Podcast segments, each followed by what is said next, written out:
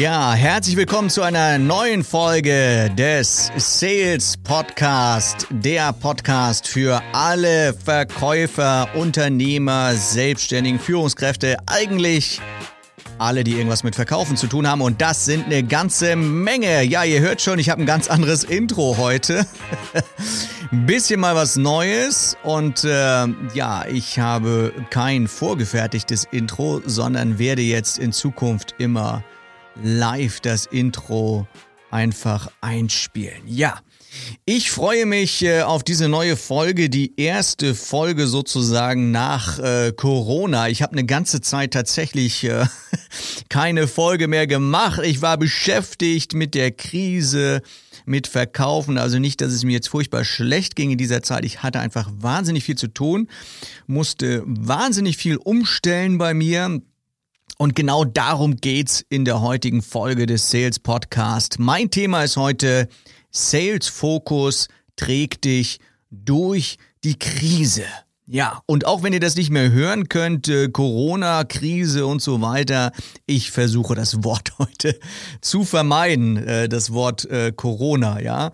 Und ähm, ja, ich ähm, habe mir überlegt, Sales Focus trägt dich durch die Krise oder durch jede Krise, so habe ich die Überschrift genannt, und habe mir mal überlegt, wer sind denn die Gewinner einer solchen Krise, also egal ob das jetzt die Corona-Krise ist oder irgendeine andere Krise, Finanzkrise, Bankenkrise, es wird in Zukunft wahrscheinlich noch mehr Krisen geben. Und deswegen ist es ja so wichtig für uns als Verkäufer, als Unternehmer, als Führungskräfte, uns immer mal wieder Gedanken darüber zu machen, sind wir eigentlich gewappnet für eine Krise? Vielleicht nicht für jede Krise, aber ich meine, diese Krise ist schon recht heftig gewesen ich sag schon gewesen, als wäre es die Vergangenheit. Wir sind ja immer noch mittendrin. Ähm, aber ja, reden wir mal zuerst über die Gewinner der Krise. Die Gewinne der Krise sind, da habe ich mir vier Punkte rausgesucht. Erstens Verkäufer, Unternehmer oder Unternehmen, die flexibel sind. Was heißt das? Die Unternehmen, die jetzt zum Beispiel sehr schnell ihr Produktsortiment angepasst haben, die sind Gewinner dieser Krise. Oder wer die Dienstleistungen angepasst hat, zum Beispiel in der Lage war, seine Dienstleistung relativ schnell übers Netz zum Beispiel auch anzubieten. Also diese ganzen Berater oder auch ich als Verkaufstrainer. Ne, wer da fähig war, da umzuswitchen, der ist einfach Gewinner der Krise. Und es gibt ja, äh, zum Beispiel gab es ja ganz viele Petitionen im Bereich der Künstler. Nun denkt man so, naja, die Künstler, die können jetzt nicht mehr auftreten, die können keine Live-Konzerte mehr geben, keine Live-Theaterstücke und so weiter. Ja, das ist richtig, aber es gibt auch positive Beispiele, die zeigen, äh, in so einer Krise nicht gleich in Schockstarre zu verfallen, sondern einfach mal zu überlegen, was kann ich denn ändern? Und gerade als Künstler kann ich ja zum Beispiel auch hergehen und das Ganze, ja, vielleicht nicht das Ganze, aber einiges ja schon online machen. Also meine Beobachtung ist, viele Künstler sind dann hergegangen und haben zum Beispiel Online-Konzerte gegeben oder Online-Lesungen, was auch immer, und das haben die für lau gemacht unverständlich, ja, also als wenn ich irgendwo in einen Konzertraum komme und da nichts bezahlen brauche. Also das hat mich schon sehr, sehr stark gewundert. Und jetzt gibt es doch eine ganze Menge Künstler, die sagen, ja, Moment mal, ich verdiene doch mit meiner Kunst Geld und auch wenn ich es online mache, ist es ja meine Arbeit, also muss ich dafür Geld bekommen. Ein gutes Beispiel ist die Aktion äh, One World, ähm, ja, One, One World Online Concert und äh, bei diesem One World Online Concert, vielleicht warst du ja auch mit dabei, wurden 127 Millionen Dollar mit einem Konzert eingespielt. Hammer, oder? Ein Online-Konzert. So viele Leute hätten wahrscheinlich nie in ein Stadion oder irgendeine Halle reingepasst, was man da mal eben online machen konnte. 127 Millionen Dollar. Jetzt denkst du vielleicht, ja, das war irgendwo in Amerika und so weiter, das haben die dann weltweit ausgestrahlt. Ja, ich habe ein ähnliches Beispiel hier in Deutschland entdeckt. Gibt es einen Künstler, der heißt Mark Marshall, vielleicht hast du schon mal von ihm gehört. Und der hat 50 Online-Konzerte in 50 Tagen hintereinander, also jeden Tag ein Online-Konzert, 50 Tage lang gegeben und hatte, sage und schreibe, 1,3 Millionen Hörer. Krass, oder? Überlege ich mal, 1,3 Millionen Hörer. Also wenn der eine Halle gemietet hätte, hätte er nicht so viele gehabt, ja. Also erster Punkt, Gewinner der Krise sind flexibel, ja. Zweiter Punkt, ähm, Gewinner der Krise sind schnell und ähm, brauchen halt nicht so lange für Entscheidungen. Also große Unternehmen haben da ein großes, großes Problem, weil die natürlich meistens lange Entscheidungswege haben. Zig Leute müssen irgendwas entscheiden, die sind im Homeoffice, die sind im Urlaub, was weiß ich, und die können einfach nicht entscheiden. Und dann kann ich mich auch natürlich nicht schnell anpassen.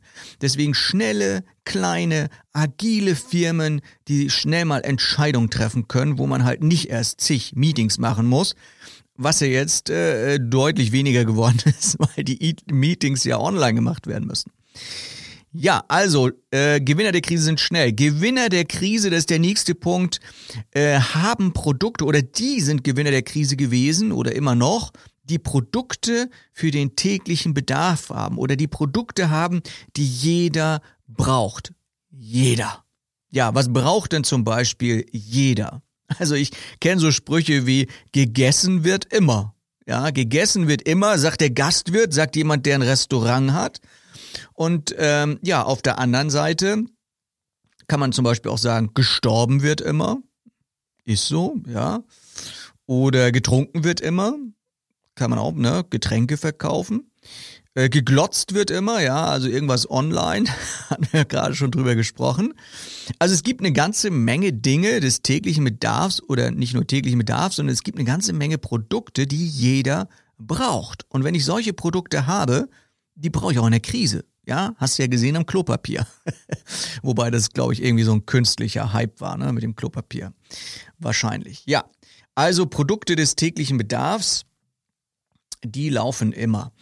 Und ähm, ja, Punkt Nummer vier, Gewinner der Krise sind natürlich solche, die Rücklagen gebildet haben. Tatsächlich, meine Beobachtung, es ist schon erstaunlich, wie viele Unternehmen nach einem Monat, nach einem Monat Lockdown Konkurs waren. Das ist schon der Kracher, ja.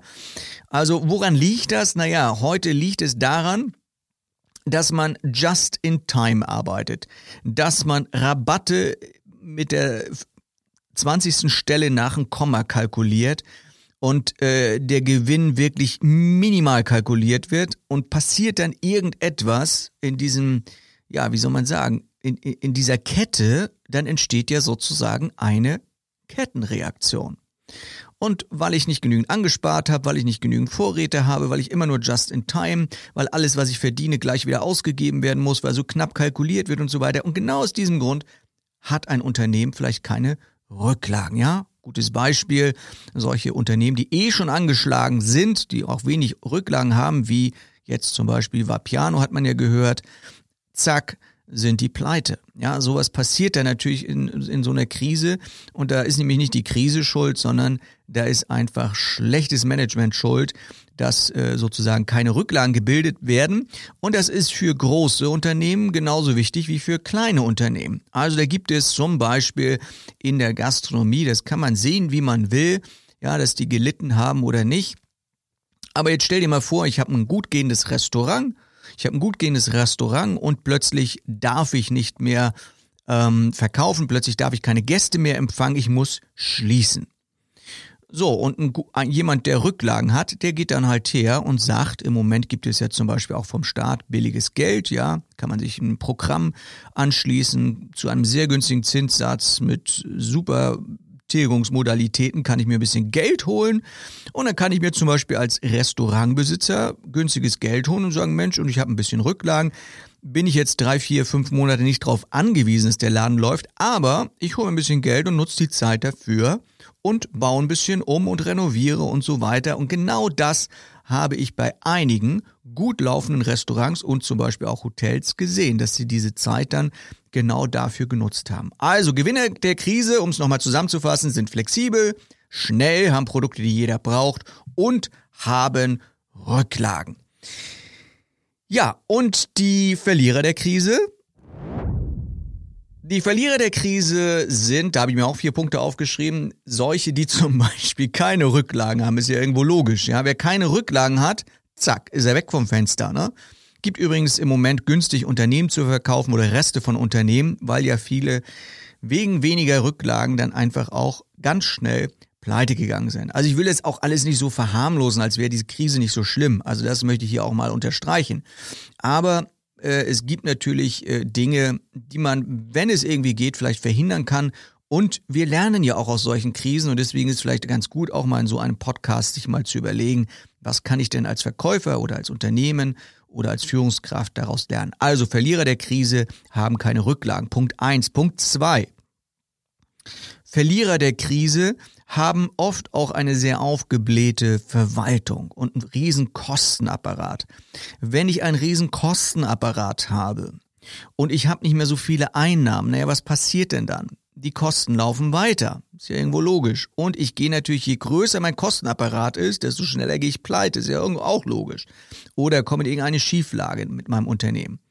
So, und deswegen sollte man auch in Friedenszeiten, sag ich mal, überprüfen, ob denn mein Unternehmen vielleicht ein bisschen zu überdimensioniert ist, meine Verwaltung, meine Führungsstrukturen und so weiter. Ich bin ja absoluter Fan von flachen Führungsstrukturen, weil diese ganzen aufgeblähten Verwaltungen und Führungsstrukturen ja einfach nur Kosten produzieren und nicht unbedingt immer effizient sind. Und das sieht man dann zum Beispiel in so einer Krise.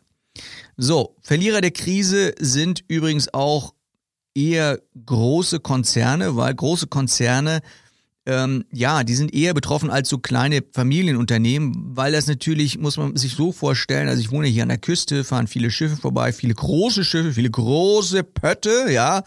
Und wenn du zum Beispiel mal so ein riesengroßes Containerschiff dir anschaust, äh, bevor der in den Kieler Hafen hier einfährt, da fängt der schon mal echt einige Seemeilen vorher an zu bremsen, weil ich kann nicht einfach hier 100 Meter vorher bremsen, Vollbremsung machen, bringt irgendwie nix. Ja, dann fahren die einmal durch die Förde durch und kommen auf der anderen Seite irgendwo wieder raus, ja, in Kielgarden oder so. Das ist da so ein, so ein Pott dann irgendwo auf Land gelaufen. Und genauso ist das mit großen Konzernen, die können nicht einfach so, zack, jetzt mal eben die äh, Kosten runterschrauben, sich irgendwie schnell anpassen, mal eben umswitchen, neues Produktsortiment und so. Das können die alles nicht, weil die einfach viel zu große Dampfer und Schiffe sind, als dass sie mal eben schnell bremsen können. Und Verlierer der Krise sind im Übrigen auch solche, die von vielen Zulieferern abhängig sind. Also wenn ich viele Zulieferer habe und da fällt mal einer aus, zack, gibt's auch wieder die berühmte Kettenreaktion. Ich kann meine Produkte nicht mehr produzieren. Na, wenn ich jetzt zum Beispiel abhängig bin von einem Vorlieferanten aus Asien und die äh, Schiffe kommen hier nicht mehr rein, weil da irgendwo ein Lockdown ist, Grenzen geschlossen sind oder was auch immer, dann habe ich einfach ein Riesenproblem.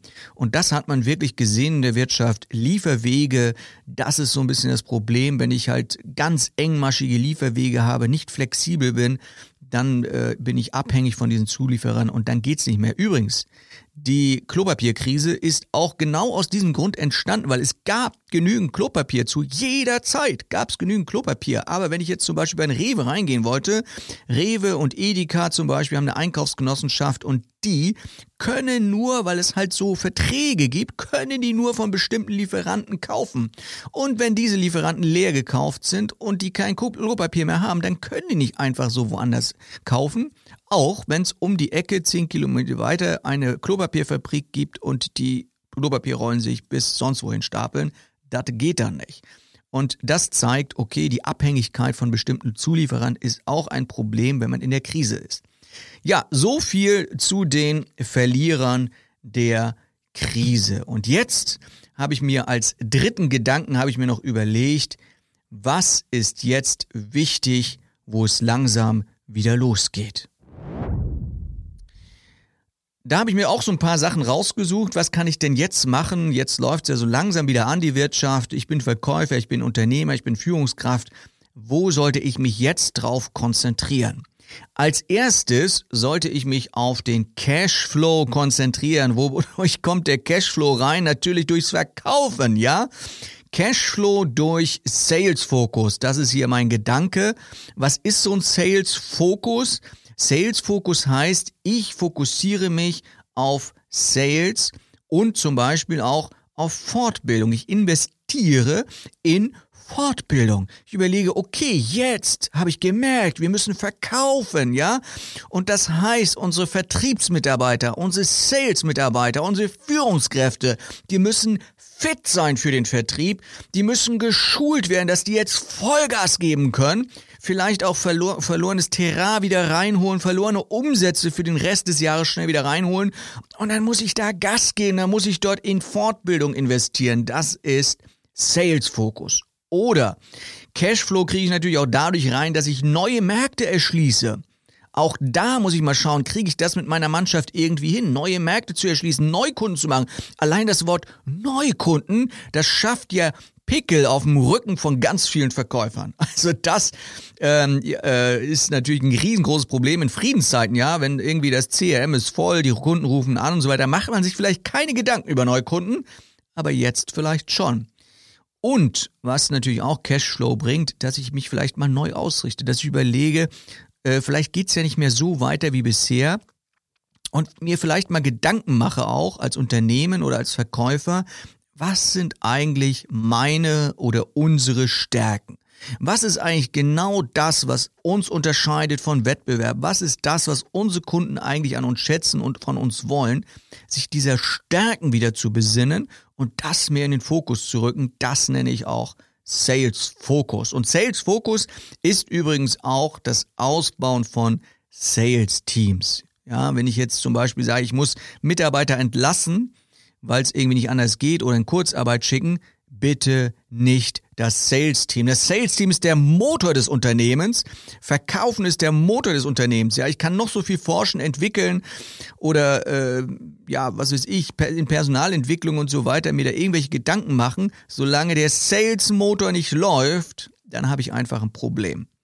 Und Sales Focus ist für mich übrigens auch, also per Definition ist ja ein Sales Focus eine Ausrichtung des gesamten Unternehmens auf das Thema Sales oder Verkauf des gesamten Unternehmens. Ja, das heißt, von der Empfangsdame oder dem Empfangsherrn vorne in der Eingangshalle bis hin zum Hausmeister, der hinten irgendwo an der Warnannahme die Sachen zusammenfegt. Alle, ja, von der Geschäftsleitung über Führungskräfte bis hin zum Indienst, Außendienst, bis zur Produktion sogar und alle, die irgendwie Kontakt mit irgendeinem Kunden haben, das gehört alles zu Sales. Also alle, jeder im Unternehmen sollte diesen Fokus haben und sagen, ja, hier geht's darum, dass wir am Ende Produkte verkaufen.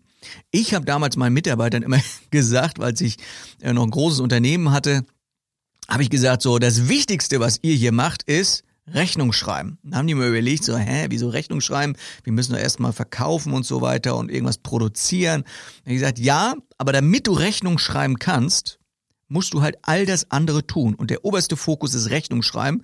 Also letztendlich viele Rechnungen, viel Umsatz. Und damit das funktioniert, muss ich halt das, was davor kommt, logischerweise auch tun. Also, das erste, was jetzt wichtig ist, wo es wieder losgeht aus der Krise raus, ist Cashflow durch Sales Focus. Und das zweite, das zweite ist die Rentabilität erhöhen. Weil viele Unternehmen sind deswegen in Schwierigkeiten gekommen, weil sie einfach viel zu knapp kalkulieren, viel zu große Rabatte geben und alles irgendwie mit der x-ten Stelle nach dem Komma kalkulieren. Und das kann nicht gesund sein. Und äh, ich sag mal, wer genug verdient, der muss auch nicht so viel sparen. Ist irgendwie logisch, oder? Wer genug verdient, muss auch nicht so viel sparen.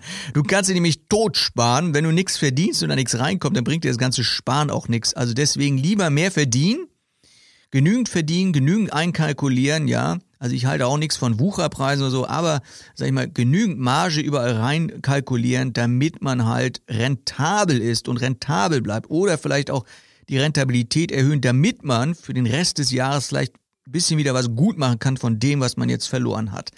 Stichpunkt Preise durchsetzen, Stichpunkt Rabatte. Mal bitte überdenken als Verkäufer, wenn ich Rabatte gebe, also wenn ich jetzt, was ist ich, eine Marge von, von, äh, von sagen wir mal 20 Prozent habe oder ich habe eine Marge von, habe ich eine, eine Marge von, von, sagen wir mal 10 Prozent. Ich habe eine Marge von 10 Prozent. Ja, und ich gebe jetzt 5% Rabatt, dann gebe ich 50% von meinem, von meiner, von meinem Roherlös oder vielleicht auch Gewinn, je nachdem, wie man es kalkuliert, gebe ich einfach weg. 50 Prozent wenn ich nur 5% Rabatt gebe, oder? Deswegen, Leute, überlegt mal zum Thema Rabatt, wie kann ich denn meine Preise durchsetzen? Gibt's übrigens auch einen spannenden Verkaufstrainer, der genau sowas euch beibringt. By the way. Ja, und ähm, was ich jetzt auch noch machen kann in der Krise, wo es so langsam wieder losgeht, mir wirklich mal zu überlegen, was ist denn eigentlich meine Online- oder meine Digitalstrategie? Und äh, Digitalisierung, das ist ja so ein Basswort. Und viele denken, Digitalisierung heißt, äh, dass ich endlich WLAN in der Firma habe. Äh, nee. Digitalisierung ist ein bisschen mehr. Digitalisierung ist in Technik investieren. Digitalisierung ist zum Beispiel auch mal zu überlegen, kann ich irgendwelche Dienstleistungen online abbilden? Kann ich vielleicht einen Shop irgendwie abbilden? Kann ich vielleicht mit meinen Kunden kommunizieren? Über, das muss ja nicht immer nur das Videoconferencing sein, aber zum Beispiel über diese ganzen Tools, Team-Tools und so weiter, was es dort alles gibt, kriege ich das vielleicht irgendwie leichter hin? Ist das vielleicht eine Digitalstrategie? Kann ich vielleicht Prozesse vereinfachen, indem ich, sage ich mal, ähm, Dinge vielleicht digital mache, zum Beispiel im Bereich Buchhaltung oder was auch immer. Da gibt's ja ganz viele Möglichkeiten. Also Online- und Digitalstrategie sollte ich mir mal überlegen. So, und jetzt gibt es einen, einen absoluten Gewinner, einen absoluten Gewinner in der Krise. Willst du wissen, was der absolute Gewinner ist oder die absolut gewinnbringendste Tätigkeit in der Krise und auch außerhalb der Krise ist? Willst du wissen? Achtung!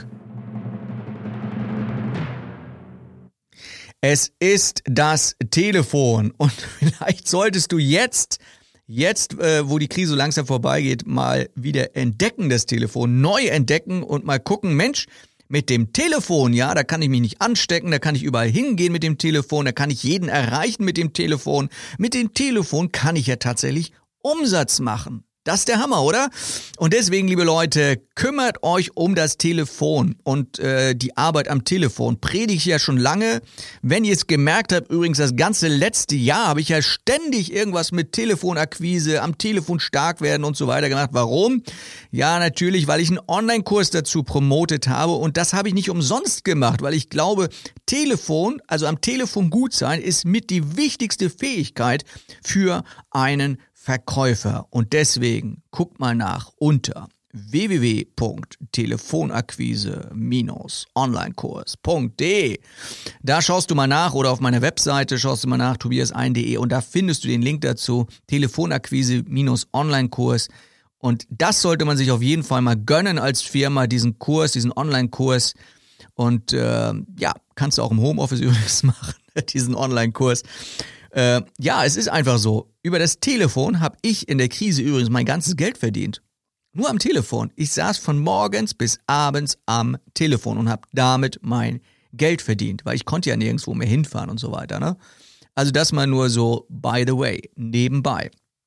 So, und jetzt kommt etwas, ähm, etwas ganz, ganz Wichtiges, wenn du jetzt ein Gamechanger sein möchtest während die Krise ausläuft, jetzt wo es wieder losgeht, wenn du überhaupt mal so richtig, also jetzt auch mal richtig Umsatz machen möchtest, dann habe ich jetzt den Super-Tipp für dich. Wirklich den absoluten Super-Tipp, wenn es darum geht, aus der Krise wieder rauszukommen. Klingt super, super simpel, aber ich glaube, wenn du dir das mal richtig auf der Zunge zergehen lässt, dann wirst du jetzt, gerade jetzt, wo es langsam wieder startet, richtig Umsatz machen. Willst du wissen, was es ist? Cool, dieser Trommelwirbel, oder? Ich finde ihn genial. Ähm ja, das sind so die Effekte, die ich jetzt hier eingebaut habe in meinem, äh, in meinem Podcast. Und äh, ja, das, womit du jetzt richtig Umsatz machen kannst, ist eine einzige Frage. Und diese Frage kann für dich alles verändern. Und diese Frage schreibst du dir am besten einmal auf, auf ein großes Blatt Papier, ganz oben hin. Und da kannst du dir auch gern mal ein bisschen Zeit für nehmen, eine Stunde, zwei Stunden. Vielleicht hast du sogar einen ganzen Tag Zeit, um nur diese eine Frage zu beantworten. Oder vielleicht dich mal im Team hinzusetzen und mit dem Team nur diese eine Frage zu beantworten, weil die Antwort darauf ist wirklich der absolute Gamechanger und ein Umsatzbringer. Jetzt bist du wahrscheinlich super gespannt, wie die Frage heißt. Die Frage heißt, was brauchen meine Kunden jetzt? Ich wiederhole, was brauchen meine Kunden jetzt? Ja, das ist genau die Frage, die dich echt weiterbringen kann, wenn du mal überlegst, was deine Kunden jetzt brauchen könnten. Und dann schreibst du einfach mal auf, was dir so einfällt. Oder du machst äh, Brainstorming mit dem Team. Das heißt, alles ist erlaubt. Einfach erstmal alles aufschreiben, alles, was euch in den Kopf kommt. Danach kann man immer noch aussortieren, überlegen, was machen wir denn jetzt. Ihr werdet sehen, diese Methode, auch wenn sie so super simpel klingt, die wird euch helfen, jetzt die ähm, Weichen zu stellen, damit ihr jetzt und in Zukunft mit euren Kunden ja erfolgreich sein könnt. Was könnte das zum Beispiel sein? Es könnte ja zum Beispiel sein, dass du sagst, okay, was brauchen meine Kunden jetzt? Die brauchen, die haben nicht so viel Geld, vielleicht brauchen die andere Zahlungskonditionen. Ja, vielleicht irgendwelche anderen Zahlungsziele und so weiter. Oder die haben jetzt vielleicht kein Geld, um sich Sachen anzuschaffen, vielleicht brauchen sie irgendwie ein Leasing. Ja, oder vielleicht sind meine Kunden jetzt echt geplagt mit irgendwelchen Hygienekonzepten und dann brauchen die da vielleicht irgendetwas als Unterstützung. Also wenn du zum Beispiel bisher irgendwie deinen Kunden Kugelschreiber geschenkt hast, dann schenk denen zum Beispiel Desinfektionstücher oder was weiß ich, ja, oder gebrandeten äh, Niesschutz oder keine Ahnung. Überleg, was deine Kunden jetzt brauchen und mach was draus. Ja, das bringt uns schon wieder ans Ende des Podcasts. Ähm, ja, der ab sofort ein bisschen anders sich vielleicht anhört. Äh, bessere Technik, da habe ich investiert. Ja, ich habe ja selber auch gesagt, hier, wir müssen investieren, investieren, investieren. Deswegen habe ich hier in bessere Technik in meinem Studio investiert. Und äh, ich hoffe, der Podcast gefällt euch so in dieser neuen Art und Weise. Könnt ihr mir gerne mal ein Feedback geben und abonniert bitte diesen Podcast. Ganz, ganz, ganz wichtig.